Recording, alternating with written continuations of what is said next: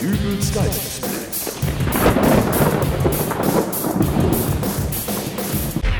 Hallo, grüß Gott, moin moin, wie auch immer und herzlich willkommen zur 185. Ausgabe von Dübels Geistesblitz. Ein frohes neues Jahr wünsche ich euch. Und ich natürlich auch. Hoffe, ihr seid gut reingerutscht. Tja, die Weihnachtsfeiertage liegen hinter uns, Silvester ist vorbei, der Alltag kehrt wieder zurück. Och nö, lass uns lieber noch ein wenig in der Vergangenheit schwelgen. Ich dachte eigentlich, äh, wir beginnen gleich mit dem ersten Beitrag, in dem, Was hast du denn so zu Weihnachten gemacht? ähm, naja, ich habe... Also, ich habe den ganzen Tag auf dem Sofa gelegen und Kevin allein zu Hause geguckt. Die kamen ja alle im Fernsehen. ja, schön. Kevin allein zu Hause, Kevin allein in New York, Kevin 3, diesmal ganz allein. Äh, was, was, was? Kevin 3? Diesmal ganz allein? Was, was ist das denn für ein Film? Den kenne ich gar nicht. Ja, aber die anderen kennst du schon, oder? Im ersten Teil, da ist doch dieser kleine Junge, der ganz allein zu Hause ist und dann kommen die Einbrecher, die er dann verjagt. Ja, und im zweiten Teil ist er dann ganz alleine in New York und trifft wieder auf diese Einbrecher, die er dann ordentlich vermöbelt. Die ersten beiden Teile sind ja auch ganz spannend, aber im dritten ist er dann wirklich ganz allein zu Hause. Kevin 3. Diesmal ganz allein. Hallo, ist hier jemand im Wohnzimmer? Hm, wohl nicht. Dann gehe ich mal in der Küche nachsehen. Und so geht das dann zwei Stunden. Faszinierend. Ja, äh, statt da so dusselige Filme zu schauen, hättest du lieber mal spazieren gehen sollen. Es war so tolles Winterwetter. Viel zu glatt draußen. Ja, eine hervorragende Überleitung zu unserem ersten Beitrag. Ich habe nämlich ein Interview mit einem netten Nachbarn geführt, der seinen Mitmenschen beim Winterdienst unter die Arme greift. Winter, des einen freut, des anderen leid. Wo sich auf der einen Seite Menschen über eine weiße Weihnacht freuen und Eltern mit ihren Kindern durch den Schnee toben und Schneemänner bauen, schlittern auf der anderen Seite Tausende von Autofahrern über eisig glatte Straßen oder fahren sich im Schneematsch fest. Ich habe hier an meiner Seite den Frührentner Rolf Böckmann, der es sich zur Aufgabe gemacht hat, seinen Nachbarn in dieser Wintersaison 2010-2011 zur Seite zu stehen. Und das trotz eines schlimmen Hüftleidens. Herr Böckmann, wie machen Sie das? Schneeschieben fällt da ja wohl aus. Ja, das ist richtig. Offen gesagt sitze ich hier den ganzen Tag im dritten Stock am geöffneten Küchenfenster. Und das ist ganz schön frisch hier oben. Herrgott, da kann man sich ja gegen anziehen. Aber das Fenster muss halt offen sein, sonst kann ich hier keinen Winterdienst leisten. Ja, was genau verstehen Sie denn unter Winterdienst? Streuen Sie von hier oben Salz auf die Straße? So ein Unsinn, das sollen mal schön die Nachbarn machen, die ganz unten wohnen. Nee, ich kümmere mich hier um andere Dinge. Ne, Schauen Sie mal da drüben, an der Dachrinne da am Haus auf der anderen Straßenseite. Äh, die Eiszapfen? Ganz genau. Da muss sich normalerweise mal jemand drum kümmern, dass die wegkommen. Stellen Sie sich mal vor, die Dinger, die brechen ab und da unten steht ein Kind. Oha, das ist in der Tat wirklich Das gefährlich. sage ich Ihnen, das geht direkt durch den Schädel durch. Da kann ich Ihnen ein paar Fotos von zeigen. Ich habe da was im Internet Äh, gefunden. nein, danke. Ich kann mir das auch so schon ganz gut vorstellen. Aber äh, was unternehmen Sie denn da jetzt? Rufen Sie die Feuerwehr, wenn Ihnen sowas auffällt? Ach, Feuerwehr, das mache ich selber. Ich, dazu greife ich nur einmal hier kurz hinterm Vorhang. du meine Güte, Herr Böckmann. Ja, einmal durchladen und... So, weg ist der Eiszapfen. Ja, aber Sie können doch hier nicht mit Ihrer Flinte rumballern. Wieso das denn? Ich schieße doch nicht auf Menschen. Außerdem danken es mir die Nachbarn doch. Nicht? Hören Sie mal, wie die jubeln da unten.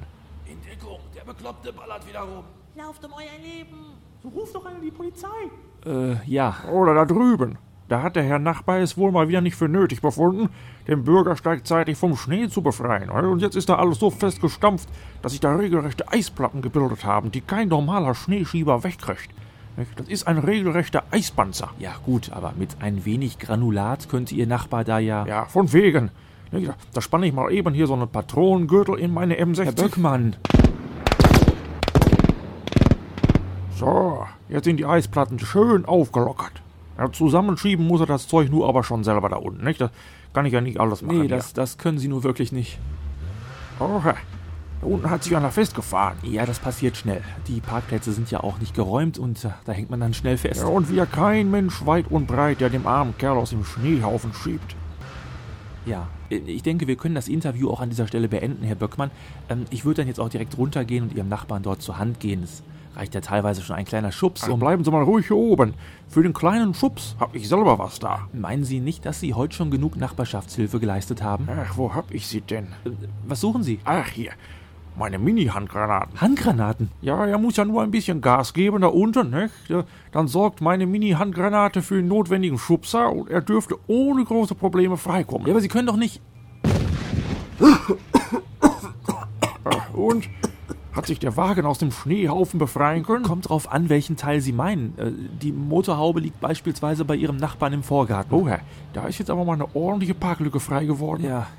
Wintersaison 2010, 2011 danken wir Männern wie Herrn Böckmann, die für mehr Sicherheit auf unseren Straßen und Bürgersteigen sorgen. ja immer wieder gerne. Netter Kerl. Ja, das sage ich dir. Äh, Aber mal was anderes. Wie fandest du denn das vergangene Jahr 2010? Ach, nicht so toll. Mir ist aufgefallen, dass du mich immer weniger an deinen Rechner rangelassen hast. Ja, warum wohl? Und wie fandest du es? Naja, so rein aus Podcaster-Sicht. äh, Ich habe ein paar nette Folgen produziert, auch ein wenig Bürgerradio gemacht, hatte ein Interview beim Berliner Radiosender Fritz, dann äh, hatte ich noch einen Live-Auftritt beim Podcast Jam in Berlin. Ähm, beim Podcaster Barbecue in Bremen habe ich andere Podcaster kennengelernt, also da war schon ganz schön was los. Bestimmt habe ich jetzt aber auch wieder irgendwas vergessen. Oh Mann, ein prall gefüllter Kalender. Hast du eigentlich schon einen für 2011? Wieso fragst du? Och, äh. Guten Tag. Guten Tag. Wie kann ich Ihnen helfen? Ja, ich möchte gerne etwas umtauschen. Ja? Äh, warten Sie, holt eben aus der Tasche. Äh, so, bitte. Ja, aber das ist ja ein Kalender von 2010. Ich weiß. Den möchten Sie jetzt umtauschen? Ja, deswegen bin ich hier. Sie wissen schon, dass wir Ende Dezember 2010 haben, oder? Ja, selbstverständlich weiß ich das. Tss, Warum wollen Sie den Kalender denn überhaupt umtauschen? Um ehrlich zu sein, das Jahr hat mir nicht gefallen. Bitte? Ich geb's ja zu, ich war auch ein wenig blauäugig. 2008 war ja ganz toll, 2009 fand ich auch prima und dann habe ich mir damals gedacht, nimmst du mal auch dieses 2010. Aber es hat Ihnen nicht gefallen. Zu Anfang war es ja noch ganz okay, aber ganz ehrlich, so das letzte Drittel, das, also, schön war das nicht. Deswegen möchten Sie jetzt den Kalender umtauschen, Ja, weil Ihnen das Jahr nicht gefallen hat. richtig. Ja, und was soll ich dann damit machen? Ja, hm, weiß ich nicht. Weiterverkaufen? An, an jemanden, der das Jahr toll fand. Ich, äh, oder mal andersrum gefragt, was soll ich mit dem Kalender? Ich, ich lasse doch keinen Kalender von 2010 in meiner Wohnung hängen und ärgere mich jedes Mal, wenn ich das Ding an der Wand sehe. Aber das Jahr ist doch vorbei. Sie können den Kalender jetzt wegwerfen. Wegwerfen? Hallo? Ich habe da damals richtig Geld für bezahlt. Ich möchte ihn bitte umtauschen. Ja, aber ganz bestimmt nicht bei mir. Ich nehme doch keinen Kalender eines abgelaufenen Jahres zurück und gebe Ihnen dann auch noch das Geld wieder. Dann geben Sie mir meinetwegen einen anderen Kalender. Äh, 1990 war toll.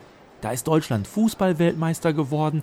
Da hatte ich noch eine unbeschwerte Jugend. Also, wenn Sie den hätten, dann. Ja, was glauben Sie denn? 1990, das, das ist 20 Jahre her. Ja gut, dann äh, 2002, da hatte ich diesen herrlichen Urlaub in... Nein, ich habe auch keinen Kalender von 2002 hier. Moment, verstehe Sie jetzt richtig, Sie wollen mir weder mein Geld zurückgeben, noch den Kalender gegen einen anderen umtauschen? Genau.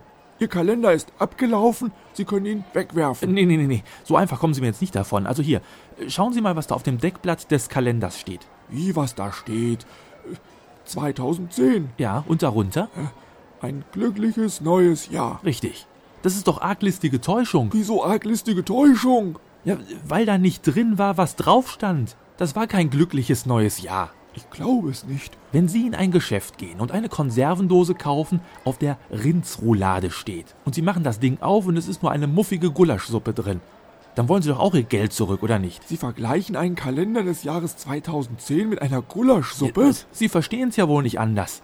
Also dieses Jahr war sowas von Gulaschsuppe, sag ich Ihnen. Ach, das mit dem glücklichen neuen Jahr auf dem Deckblatt, das ist auch nur ein Glückwunsch von uns und keine Inhaltsangabe oder eine zugesicherte Eigenschaft des Produktes. Ach, dann sind das also hier Ihre Methoden, wie Sie Ihre Waren verkaufen?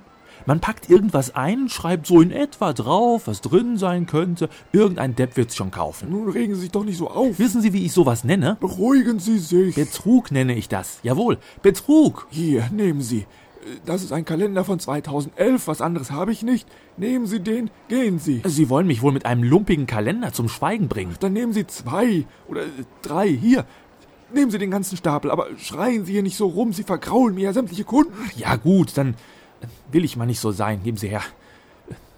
Wiederschauen. Ach, besser nicht. Ach, da bist du ja. Hast du einen neuen Kalender für 2011 bekommen? Einen? Ach Gott, warum hast du denn gleich so viele mitgebracht? Der hat die mir förmlich aufgedrängt. Hm, Hm. Alles kostenlos. Ja, verstehe einer dieser Verkäufer. Also, wenn du einen brauchst, ich hab genügend. Hast du denn noch eine von diesen Ukulelen-CDs da? Du hast doch neulich welche verlost. Nein, die sind jetzt alle weg. Ich hab nur noch eine für mich behalten. Och, Menno, dabei war doch da ein bisher unveröffentlichtes Lied von dir drauf. Ja, tja, Ach, wirklich schade. ist es. Kann man denn da gar nicht? Ja, ist gut. Na, geht doch. Dann hören wir jetzt also auch noch schnell das Lied und dann war's das auch für heute. Äh, magst du dich jetzt noch äh, schnell verabschieden? Ja klar, also, äh, das war Dübels Geistesblitz. Äh, Wir hoffen, ihr hattet viel Spaß beim Hören und ihr seid auch beim nächsten Mal wieder mit dabei. Äh, Bist du jetzt fertig mit der CD? Ja, kann losgehen. Also, äh, bis demnächst. Tschüss. Wiederhören.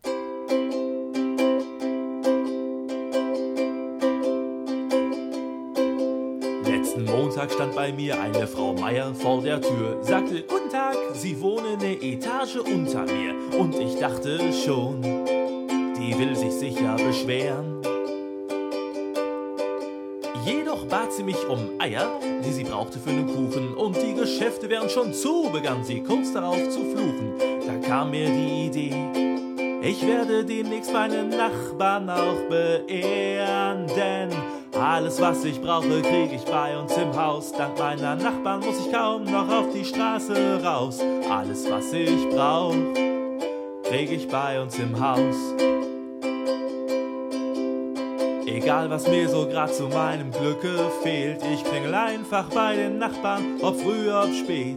Alles, was ich brauch, krieg ich bei uns im Haus. Hab ich mal kein Brot im Haus mehr, geh ich meistens zu Frau Block. Konservendosen mit Ravioli gibt's bei Schleichs im zweiten Stock und bei Herrn Schulz unterm Dach leih ich mir ne DVD. Reißt mir mal ein Knopf vom Hemd ab, bring ich's rüber zu Frau Schlier und die Lohnsteuererklärung, die macht der Nachbar über mir. Ich schnorr mich überall durch und find das völlig okay. Denn alles, was ich brauche, krieg ich bei uns im Haus. Dank meiner Nachbarn muss ich kaum noch auf die Straße raus. Alles, was ich brauch, krieg ich bei uns im Haus. Egal was mir so grad zu meinem Glücke fehlt, ich klingel einfach bei den Nachbarn, ob früh, ob spät. Alles, was ich brauch, krieg ich bei uns im Haus. Kürzlich gab es allerdings zwei unentspannte Mietparteien. Ich wär ein elender Schmarotzer, fingen die gleich an zu schreien. Im Grunde wäre ich nicht mehr als nur ein dreckiger Dieb.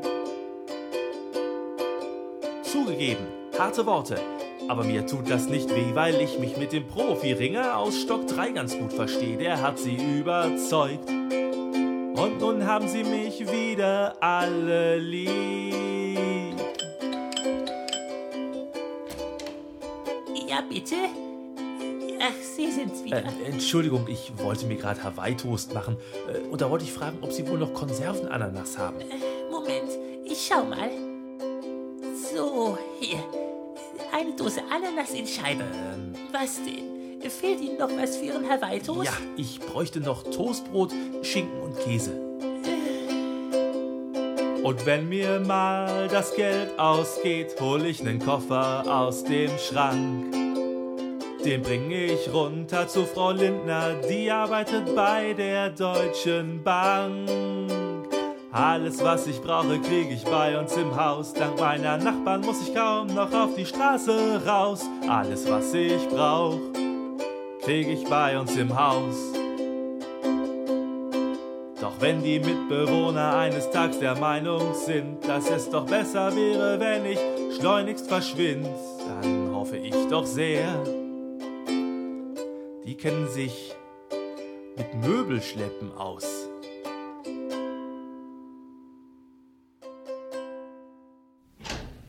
Hallo, ist hier jemand in der Küche? Oh Mann, ich bin ja diesmal wirklich ganz allein zu Hause.